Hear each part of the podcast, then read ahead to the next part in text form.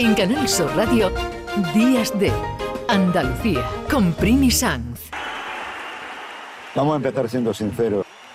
No me llamo Eric, me llamo Ernesto. Y vamos a dejarlo claro. La música no me salvó la vida.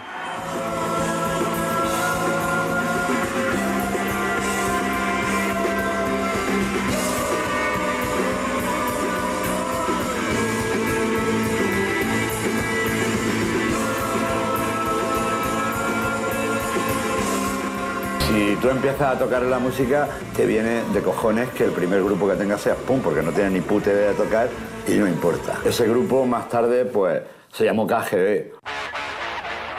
Teníamos muchas ganas ya de llegar a los cines con esta película, es decir, ir al cine y poder ver esta historia tan personal, tan de verdad, que se llama La importancia de llamarse Ernesto y la gilipollez de llamarse Eric.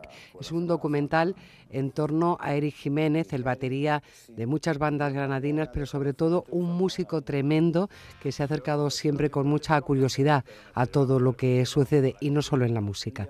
El director de este documental es César Martínez los conocimos, los vimos, vimos incluso este documental ya en el Festival de Málaga de, de, este año, que es donde se presentó.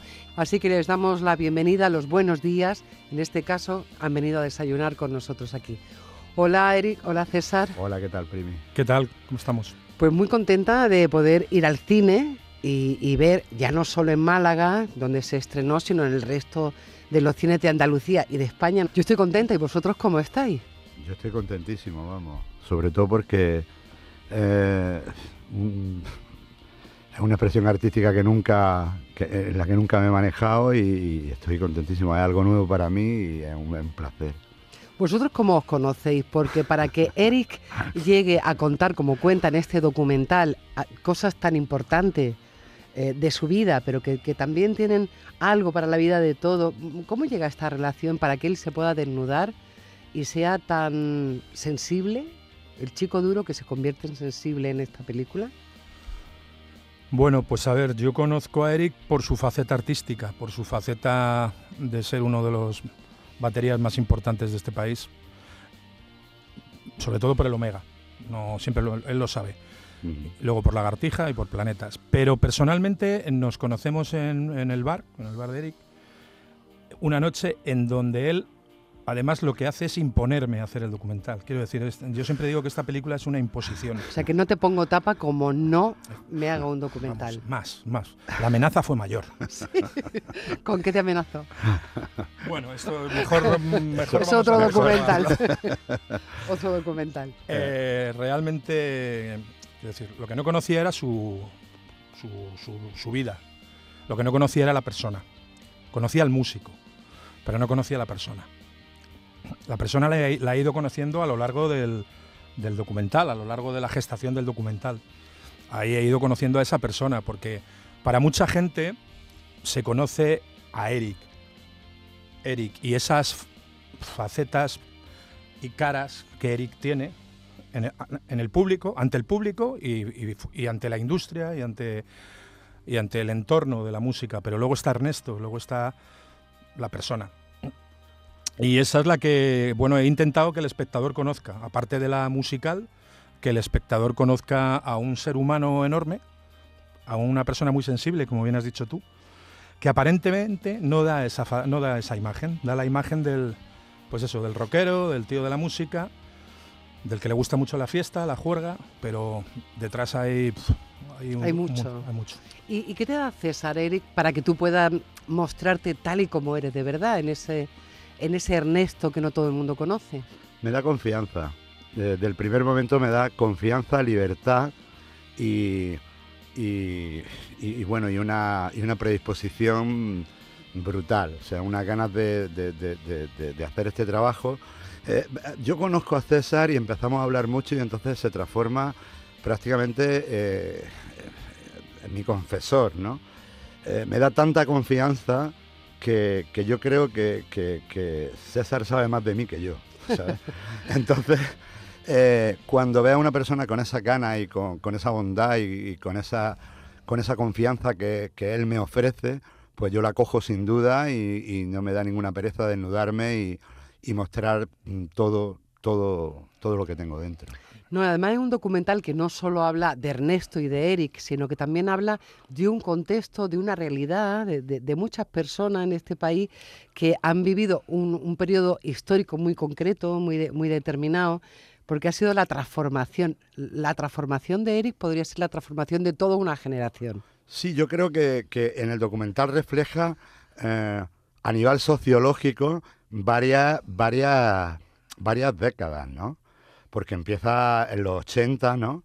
Y luego está en los 90. Pero empieza antes. Empieza em, antes. Empieza con esa infancia, ¿no? Sí, empieza en una ciudad pequeña, claro, con, un, con una serie de prejuicios sobre las relaciones, la familia. Sí, entonces yo creo que, refleja muy bien eh, a nivel social, eh, eh, pues, cómo es la vida y cómo es la música en, en cada una de las décadas. Entonces creo que, que fuera eh, aunque la gente no sea fan de los grupos en los que yo he estado, creo que el, documental merece la pena para, para impregnarse un poco de, lo que se respiraba en cada década.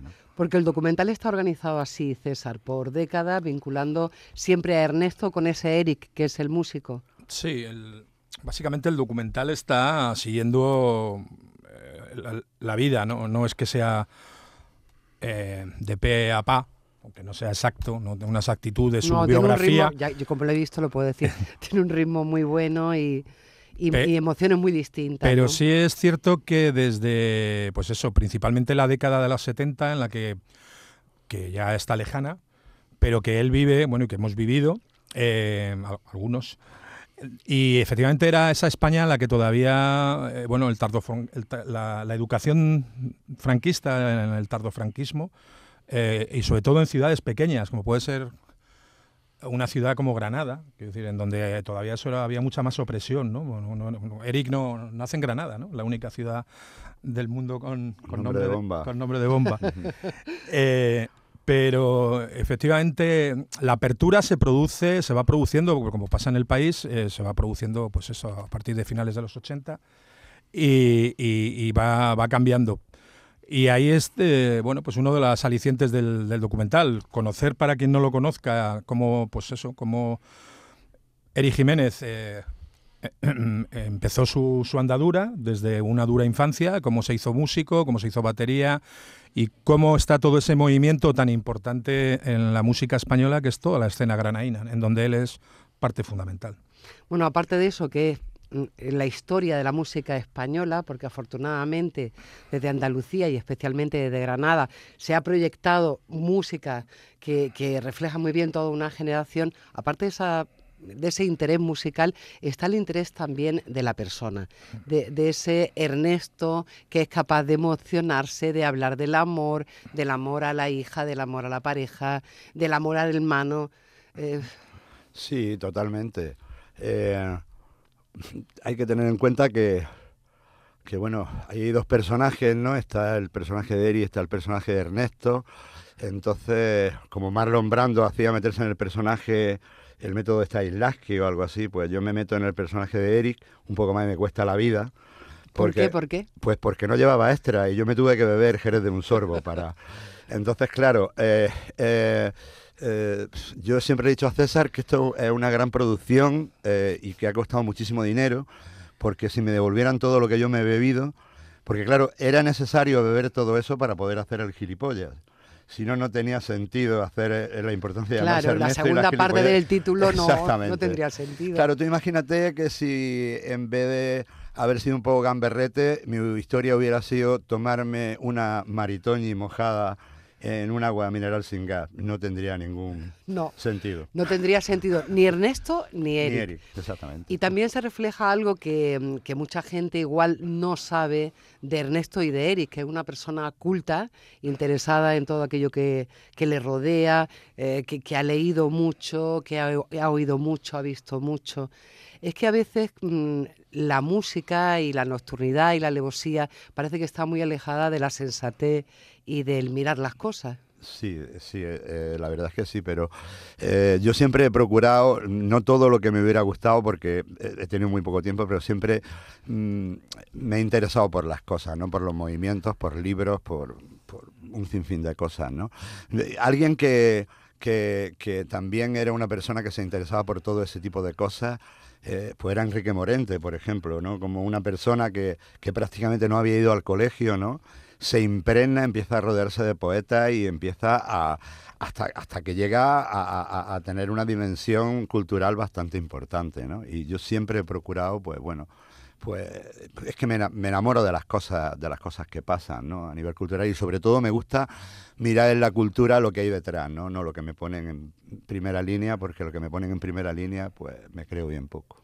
Bueno a lo mejor te ha enamorado tanto tanto del cine del documental que hay una segunda parte bueno, eh, lo que pasa es que esa segunda parte eh, ya tiene que ser como el botón rojo, ¿no? Si se graba tiene que ser en mi lecho de muerte porque si no va a caer medio país. No es necesario, no es necesario. Bueno, muchísima suerte con este documental. Espero que emocione a muchas personas la importancia de llamarse Ernesto y la gilipollez de llamarse Eric. En ninguno de los dos casos es una tontería. Enhorabuena a los dos. Muchas gracias, Muchísimas gracias.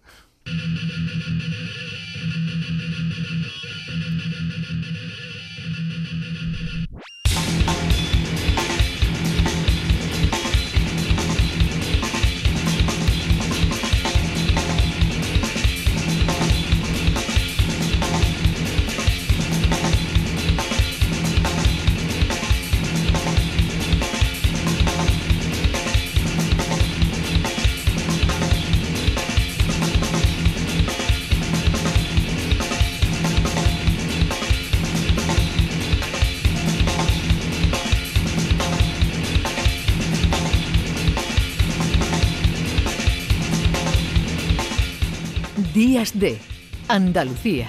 Con Primi Sanz, Canal Sur Radio.